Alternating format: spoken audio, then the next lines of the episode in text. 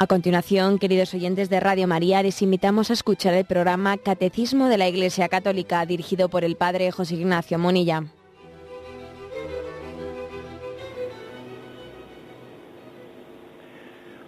Un cordial saludo a todos los oyentes de Radio María. Un día más, con la gracia del Señor, proseguimos el comentario del Catecismo de nuestra Madre la Iglesia. Dentro del punto del credo referente a la comunión de los santos, Concluimos hoy con, el apartado final en torno a la Virgen María. Y comentamos los puntos 971 y 972. Culto a la Santísima Virgen, María, icono escatológico de la Iglesia. Dice el primero de ellos, el 971. Todas las generaciones me llamarán bienaventurada. La piedad de la Iglesia hacia la Santísima Virgen es un elemento intrínseco del culto cristiano. La Santísima Virgen es honrada con razón por la Iglesia con un culto especial.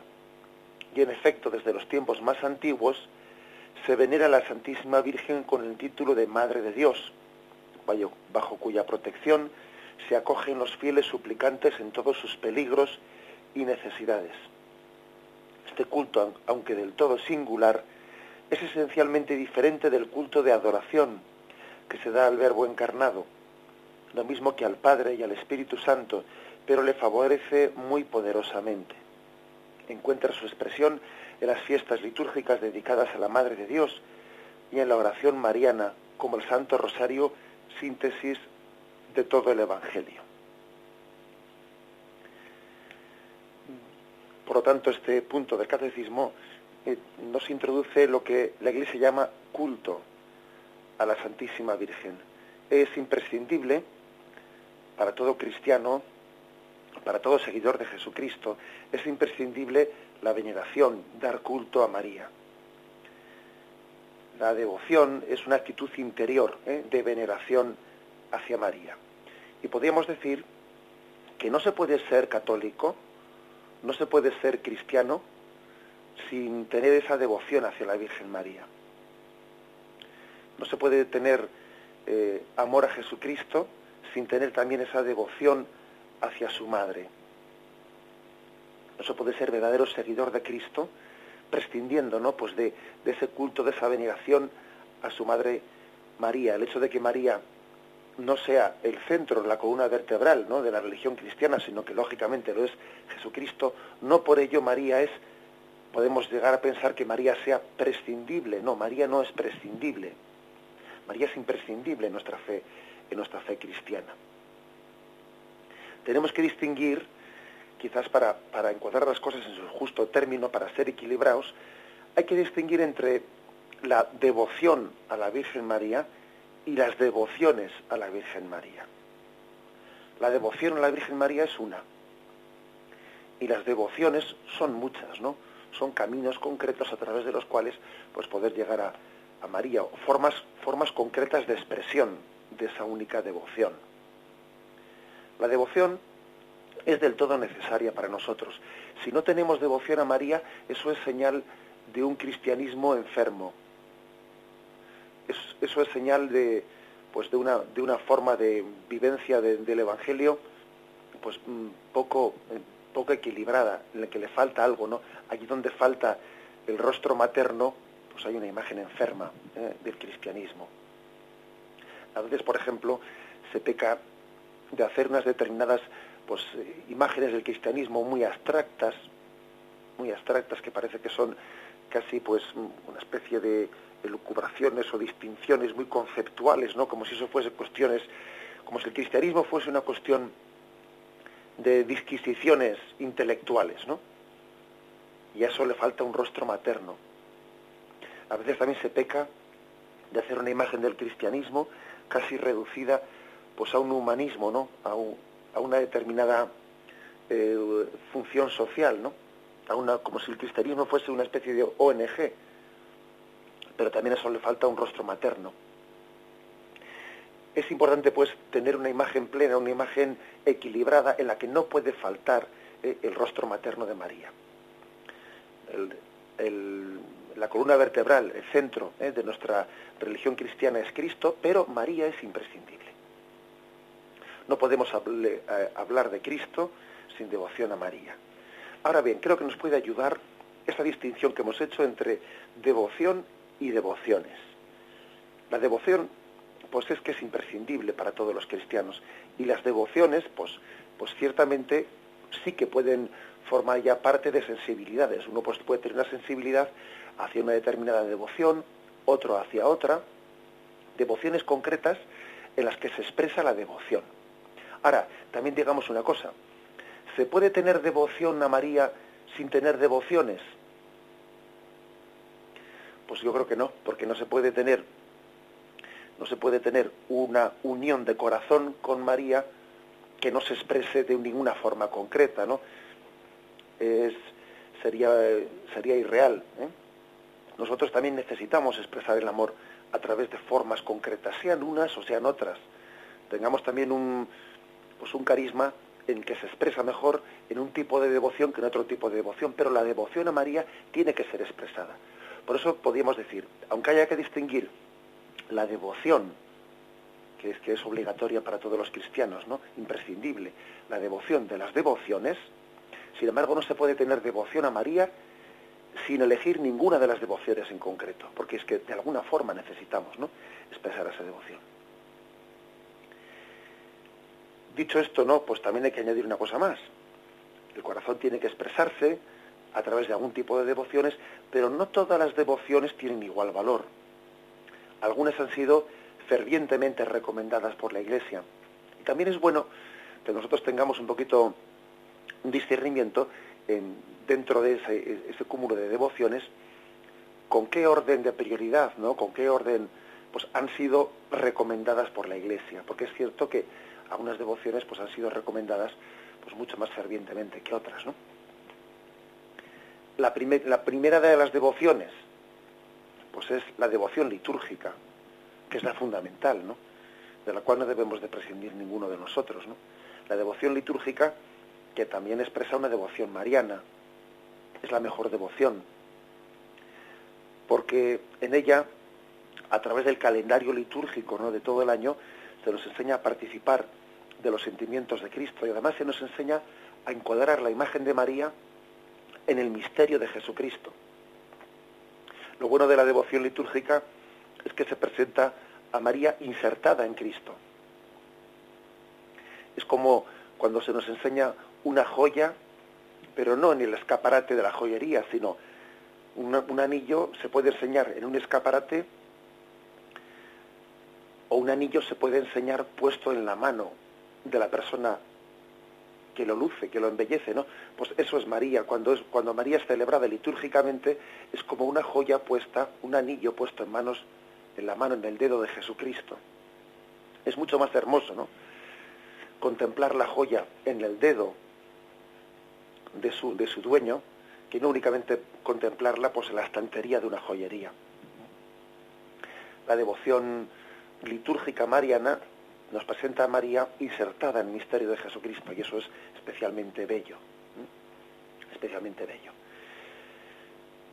he hecho mano de algunas, ¿eh?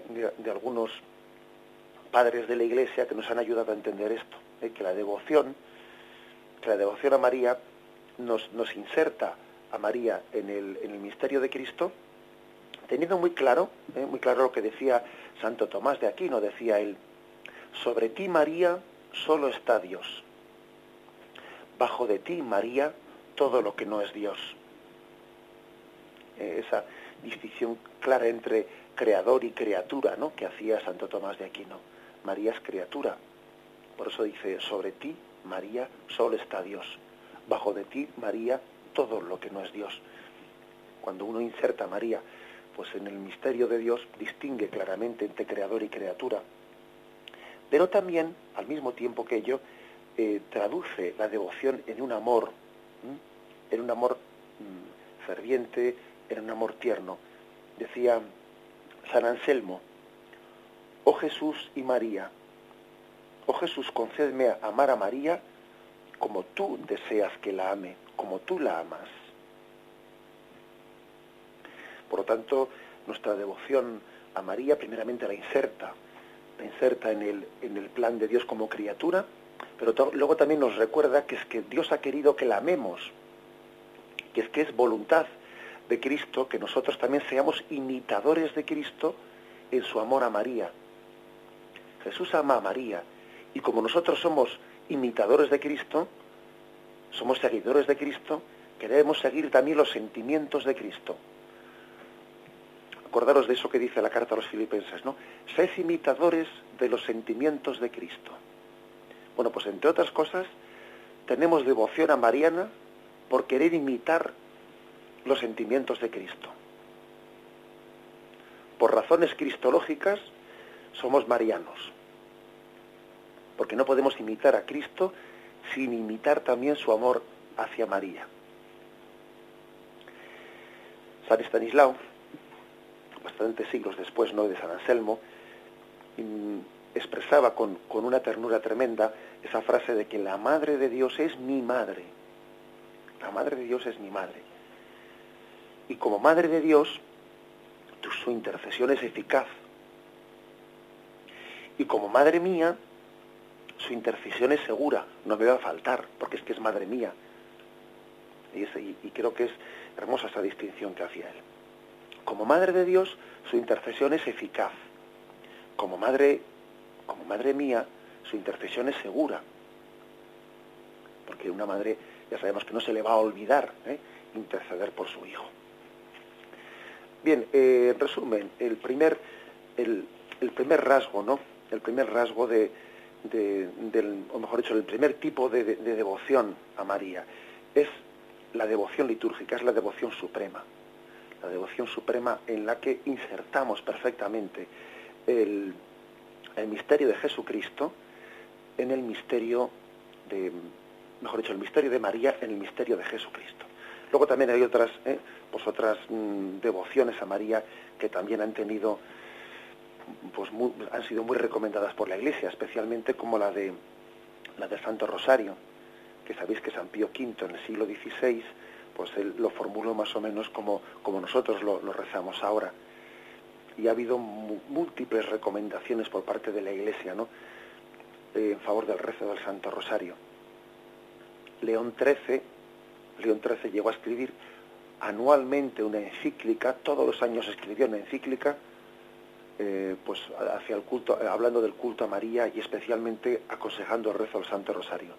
También lo hicieron Pío XI, escribió una encíclica, Pío XII, la escribió en el año 1951, eh, Juan XXIII no llegó a escribir una encíclica, pero sí escribió distintas reflexiones de gran piedad, Pablo VI escribió la exhortación María de Cultus, y Juan Pablo II escribió una reflexión sobre el rosario, haciendo, introduciendo en él una reforma, una reforma que deja un poco como definitivamente pues formado eh, la expresión del Santo Rosario en Rosarium Virginis Mariae, en el que introduce los, los misterios luminosos, completando así los gozosos, los dolorosos y los gloriosos, los misterios luminosos, eh, referentes a la vida pública de Jesucristo.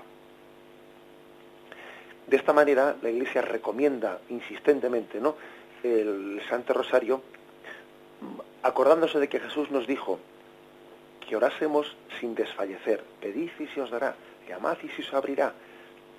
Y esa petición de Jesús de que tuviésemos, de que tengamos ¿no? una oración constante, ¿eh? pues también se traduce en una forma muy hermosa que es la, oración del Santo Rosario.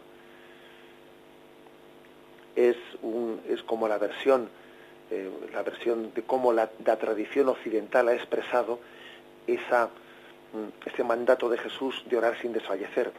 Igual que la tradición oriental pues ha primado más la oración mm, pues, litánica, tal y como por ejemplo expresa el libro del peregrino ruso, o tantos otros padres de que, nos, de que recomiendan hacer una oración litánica, por ejemplo, a través de esa expresión Jesús misericordia, Jesús misericordia, dejándose empapar, ¿no? por esa repetición litánica. Pues así también, cada vez que nosotros, cada vez que nosotros pues mm, rezamos el Santo Rosario, estamos repitiendo Jesús misericordia. Es como si dijésemos Jesús eh, misericordia, ruega por nosotros pecadores. Estamos haciendo esta oración litánica expresada en el Ave María. Como decía el santo cura de Ars, el hombre es un mendigo. ¿Y qué otra cosa va a hacer sino pedir? Somos mendigos de la gracia. El cristiano es un mendigo de la gracia, ¿no? Entonces el, Ave María pues es la oración lógica, ¿eh? lógica del, mendigo. Continuamos también eh, con, alguna una devoción más, otra de las devociones eh, también muy importantes y reconocidas y recomendadas por la Iglesia, es la devoción de consagración a la Virgen María. Esa oración de consagración a la Virgen María también ha sido firmemente recomendada por la Iglesia Nuestra Madre Pío XII eh, habló de ella como una entrega de los afectos a Dios, que tiene, Pío XII decía que tiene el elemento de donación y entrega a María. Y en 1851 Pío IX pues, eh, indulgenció y bendijo esa famosa consagración que nosotros solemos rezar, oh Señora mía, oh Madre mía, yo me ofrezco enteramente a vos, y en prueba de mi filial afectos consagro en este día mis ojos, mis oídos, mi lengua, mi corazón, en una palabra, todo mi ser, ya que soy todo vuestro, oh Madre de bondad, guardadme y defendedme como cosa y posesión vuestra. Amén. Pío XII, pues, perdón, Pío no, fue el que em, indulgenció y el que propuso esta fórmula de consagración para todo el orden católico. Bueno, algunos han, algunos ha habido que también que han dicho que la consagración a la Virgen María es una desviación teológica, que en el fondo la consagración solamente se puede hacer a Dios, porque una consagración es un culto supremo, y en el fondo somos consagrados por el bautismo a Dios, y que nadie puede consagrarse a una criatura como la Virgen María. Se han dicho ese tipo de cosas, ¿no? Y sin embargo, nosotros tenemos claro que una cosa es el culto de la tría, la tría se le llama el culto que se dirige únicamente a Dios, y otra cosa es el culto que se llama de hiperdulía, ¿eh? Es el que por el que veneramos con singularidad a la Virgen María. Y entonces, ¿cómo responder a esa, eh, a esa mm, pega o a ese obstáculo que se expresa de que la consagración, además que es la consagración bautismal, se refleja únicamente eh, hacia nuestro dueño, que es Dios? Y que sería, por lo tanto, pues una idolatría consagrarse a un ser humano, como, como puede ser la Virgen María, ¿no? Bueno, pues hay que decir una cosa, y es que nosotros somos de Dios, somos criatura suya y somos posesión suya. Y de lo que no es nuestro, porque no somos nuestros, no nos poseemos, de lo que no es nuestro no podemos disponer, de no ser que sea con el consentimiento del dueño, de no ser que sea con el consentimiento de ese dueño nuestro que es Dios nuestro Padre. Pero es que resulta que ella, que Dios ha querido por su consentimiento y por su voluntad, Dios ha querido que seamos posesión de María. Somos de María, incluso antes de que nos consagrásemos a ella. Antes de que nos consagrásemos a ella, ella ya cuidaba de nosotros como Madre nuestra. Por lo tanto, consagrarse a María no es más que hacer un reconocimiento explícito de que estamos encomendados por Dios a María. Eh, esto creo que es una idea clara. ¿eh? Es decir, nosotros no somos dueños de, o sea, no podemos disponer de lo que no somos dueños. Dios es nuestro dueño, pero es que Dios nos ha encomendado a María. Entonces, una de las cosas que tenemos que pensar es que cuando una persona hace una consagración a la Virgen María, ese, ese ser de María no empieza en ese momento que ha hecho la consagración. Eso era desde siempre. Éramos de María porque Dios nos puso bajo su cuidado. Otra cosa es que en el momento que hace la consagración es consciente, la consagración se hace no para que empiece a ser, sino para que comience a ser consciente de que, de que María es su madre, de que María cuida de él, de que María cuida de nosotros. Es como cuando se hace, se dice en una ocasión, ¿no? Se ha coronado la imagen, eh, se ha coronado la imagen de María. Se ha hecho una coronación de la Virgen María. María es reina de tal. Hombre, no es que en ese momento comience a ser reina, es que esa coronación es caer en cuenta de que lo ha sido siempre. ¿Mm? María no empieza a ser reina cuando nosotros le coronamos. una imagen concreta. María es reina desde siempre. Coronar una imagen de la Virgen es caer en cuenta de que María es reina. Consagrarse a María es caer en cuenta de que Dios nos encomendó a ella. Por lo tanto, ya sabemos que la palabra consagración en el sentido estricto, una persona únicamente se consagra a Dios. Consagración en el sentido estricto de la palabra, pues solo existe la, consagración bautismal, ¿no? Que es ser de Dios. Pero es que Dios, nuestro dueño, Él ha dispuesto, Él ha querido, ¿no? Que seamos de María y que nos encomendemos bajo María. Él le dijo, ahí tienes a tu hijo. Y le pidió a María que se consagrase como madre nuestra y a nosotros, lógicamente, que nos consagrásemos como hijo de su madre. Bien, vamos a hacer una, una reflexión y continuamos enseguida.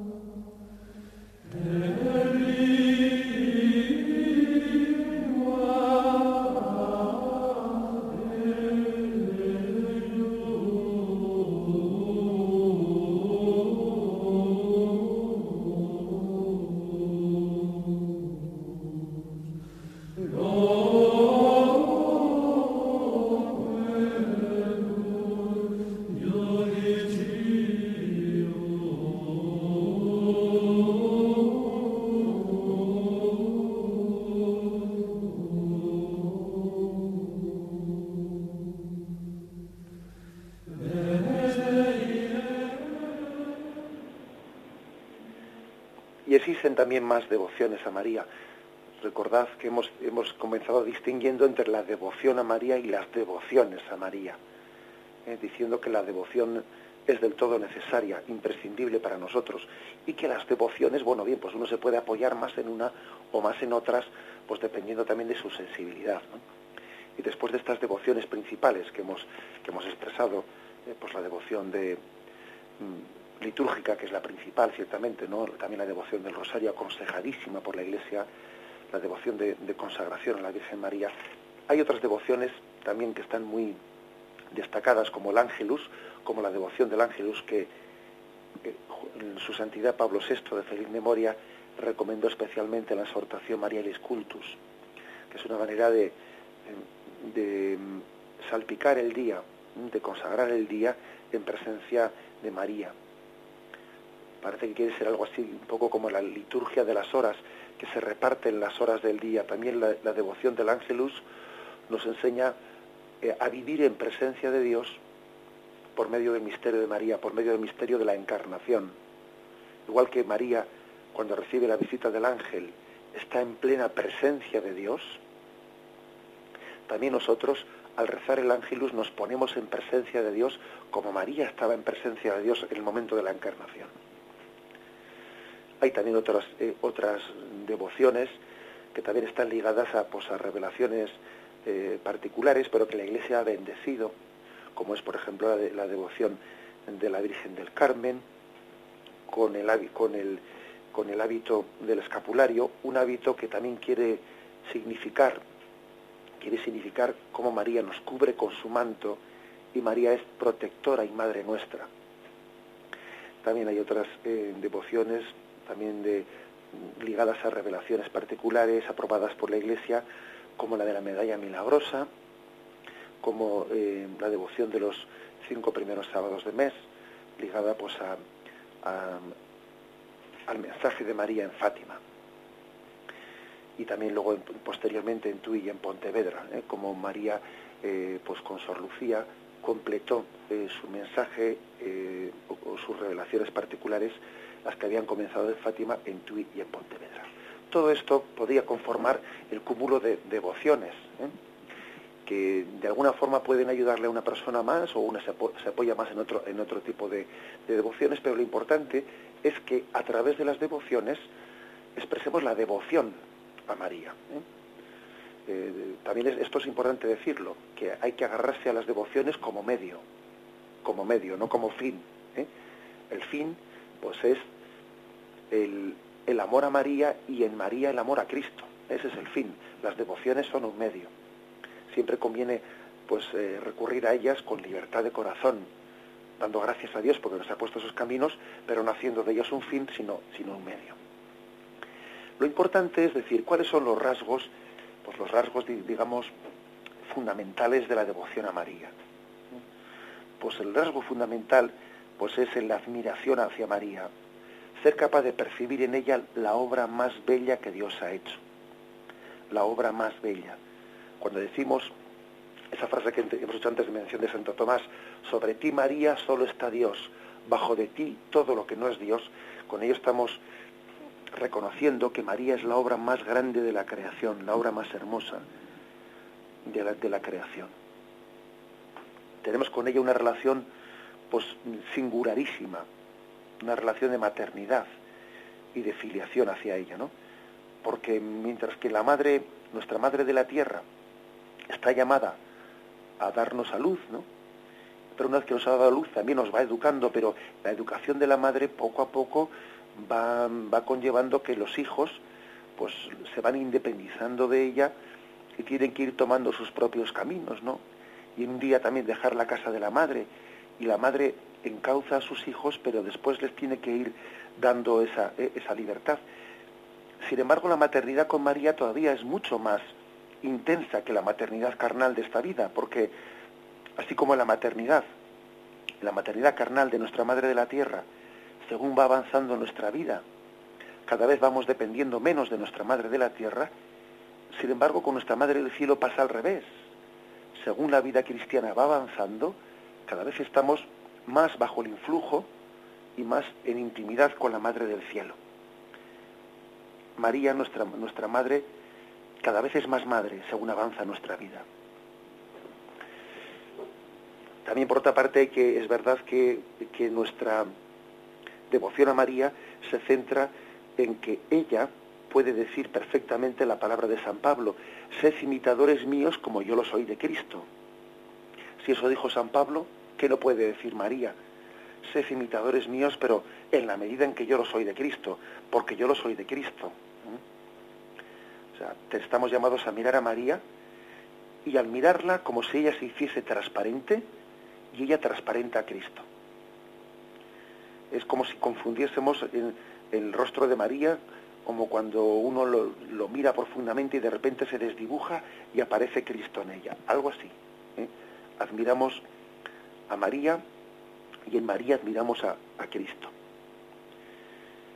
Además, eh, hay que decir que en el caso de María, algunos teólogos hacen la distinción de que no se trata de una imitación extrínseca, ¿eh?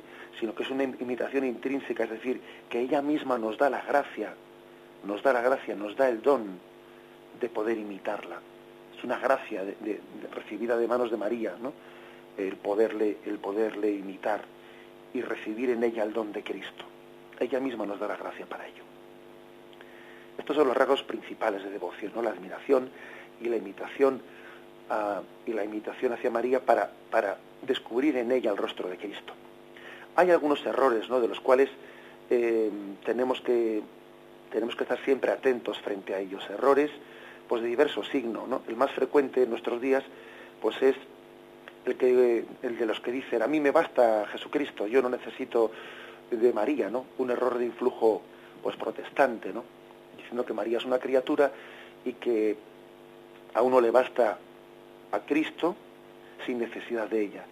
Y es como si un niño, como si un niño dijese que a él le basta la vida que ha recibido de Dios sin que necesite de la madre a través del cual Dios le ha concebido. Pues sería algo así. Pues claro que nosotros hemos recibido la vida de Dios, pero Dios se ha servido de nuestra madre que nos ha engendrado, ¿no? Entonces nadie puede decir, a mí Dios me dio la vida. Mi madre, bueno, pues puedo prescindir de ella. No, eso es una, Eso es un pecado de soberbia y es un no agradecer los medios a través de los cuales Dios te dio la vida. Dios te dio la vida, sí, pero te la dio a través de tu madre. Tú no puedes decir soy seguidor de Cristo y prescindo de María. Pero también puede haber algunos errores de signo contrario, que con buena voluntad hay personas que a veces pueden utilizar expresiones, expresiones mm, de devoción a María o de eh, ensalzar la figura de María, con las cuales hay que tener un poco de cuidado. Por ejemplo, ¿eh? pongo algún ejemplo concreto. A veces se habla de María en algunas, eh, pues en algunas obras, en algunas predicaciones, como que María es el rostro de la misericordia frente a la justicia de Dios. Entonces María, María, pues mm, frente a la justicia de Dios, hace que nosotros, pues que en vez de caer la ira de Dios sobre nosotros, María de alguna manera nos consigue el perdón, ¿no? frente a la ira de Dios. Bueno, a veces que hemos escuchado eso, pues hay que decir que eso no es correcto. Está dicho con buena voluntad, ¿no? Nos imaginamos, pero no es correcto porque María es el reflejo de la misericordia de Dios. El rostro materno de María, pues no es más que una participación en esta eh, excelsa criatura humana, una participación del Dios rico en misericordia. ¿eh? Por lo tanto, no conviene por ensalzar a María estar como contraponiendo a María con, con Dios nuestro Señor. No, no, hay que contraponerla, es que ella es reflejo En resumen, y concluimos así el punto 971, el culto a la Santísima Virgen María nos enseña, es un instrumento maravilloso ¿no? para, para finalmente poner nuestro corazón en Dios. María finaliza ¿no? nuestra devoción en ella, hacia ella la finaliza en Dios. Y hace que al final seamos los perfectos, nos enseña a ser los adoradores a Dios.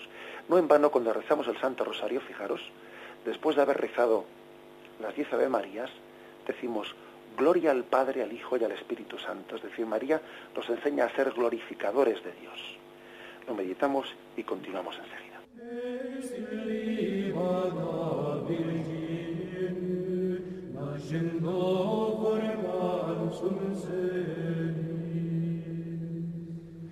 Si presentes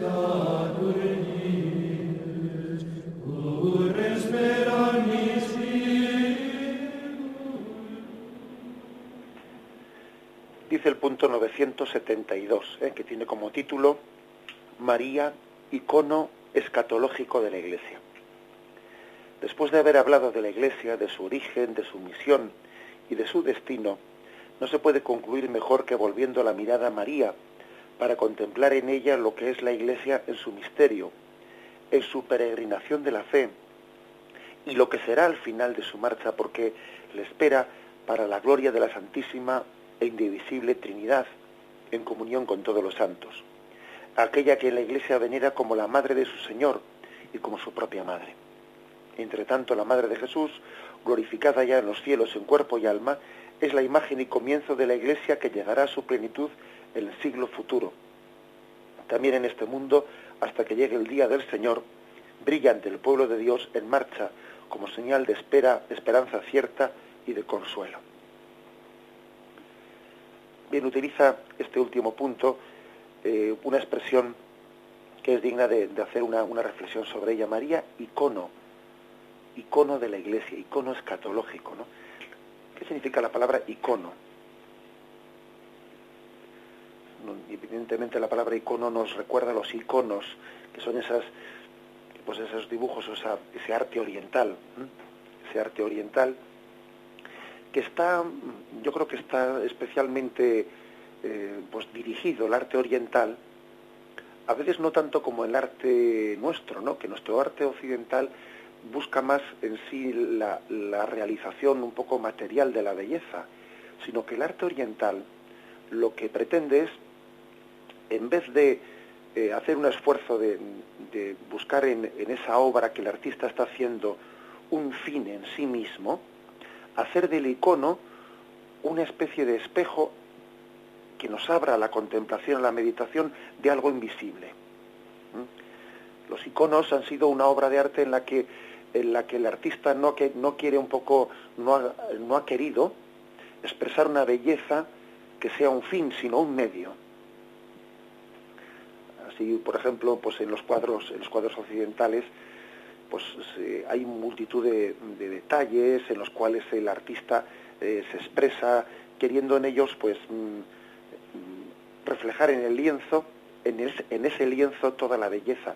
Y sin embargo el icono oriental, el icono, quiere tener una belleza sobria, una belleza sobria para que quien lo está contemplando, a través del cuadro, entre en lo que está escondido detrás de él. Bueno, es como una especie de imagen visible de un misterio oculto, ¿no?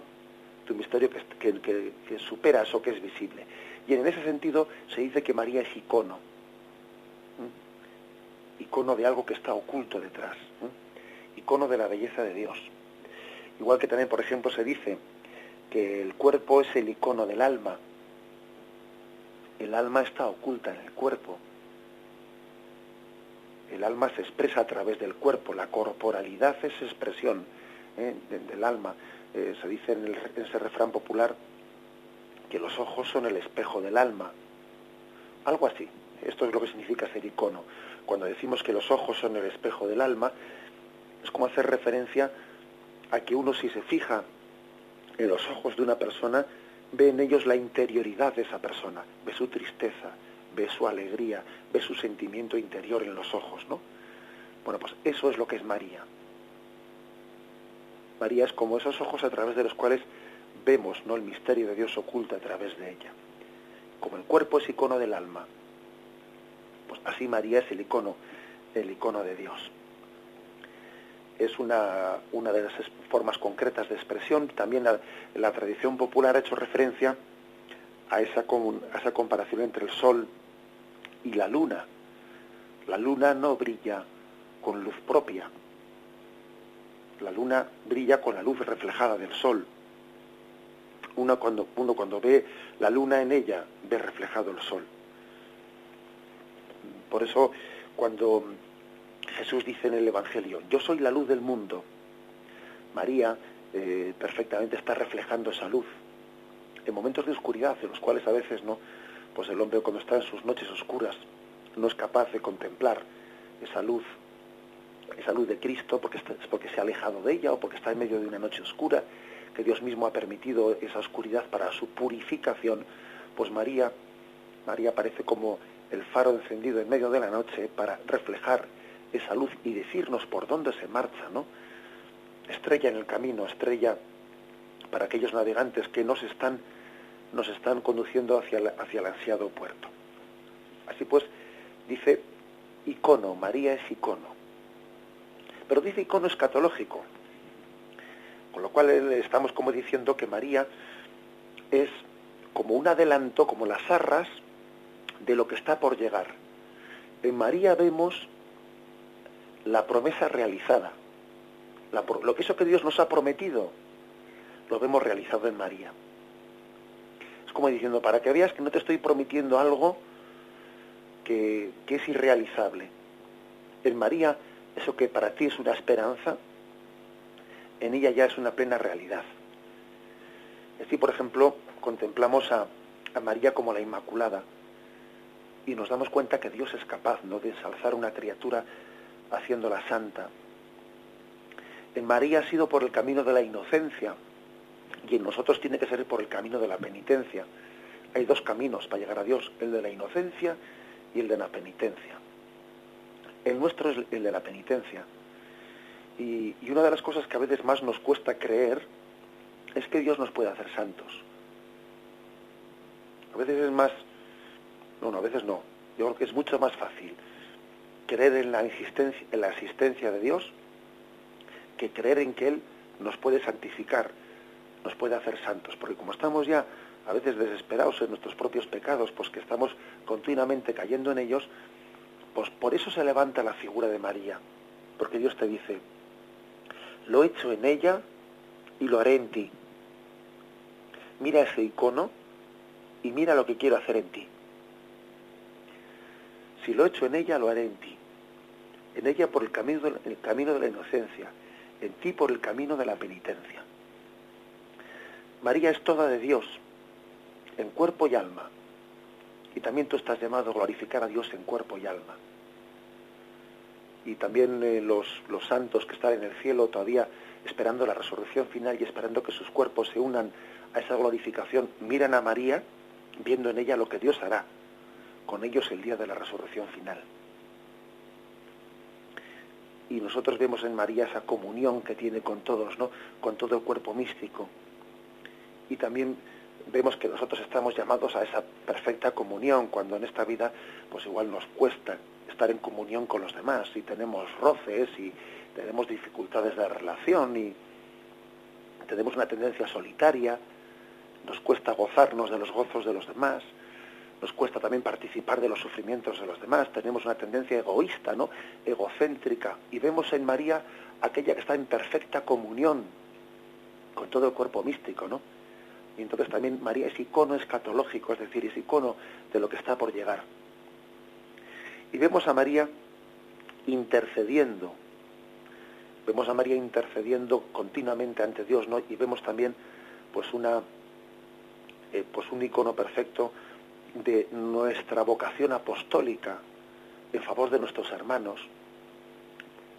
Nosotros también estamos llamados a tener, pues, una auténtica eh, inquietud maternal, ¿no? Por una, vocación maternal hacia nuestros hermanos. Es decir, que esa imagen de María, icono escatológico, le está diciendo a la Iglesia, ¿qué es la Iglesia? La Iglesia es madre. ¿A qué está llamada la Iglesia? Pues a, a llevar sus hijos a Dios. María le enseña a la Iglesia cuál es su vocación. María le está enseñando a la Iglesia eh, por eso decimos que es madre de la iglesia, ¿no? Le está enseñando cuál es su más íntimo ser, dar a luz a Jesucristo en sus hijos. Por eso se dice que es icono escatológico de la iglesia. Es icono para nosotros y es icono para la iglesia, ¿no? Bien, dejamos de esta manera pues esta reflexión, em, esta reflexión que nos, con la que concluimos la parte del credo referente a la comunión de los santos comenzaremos a partir de mañana, Dios mediante, que en el perdón de los pecados. Me despido con la bendición de Dios Todopoderoso, Padre, Hijo y Espíritu Santo, descienda sobre vosotros. Alabado sea Jesucristo.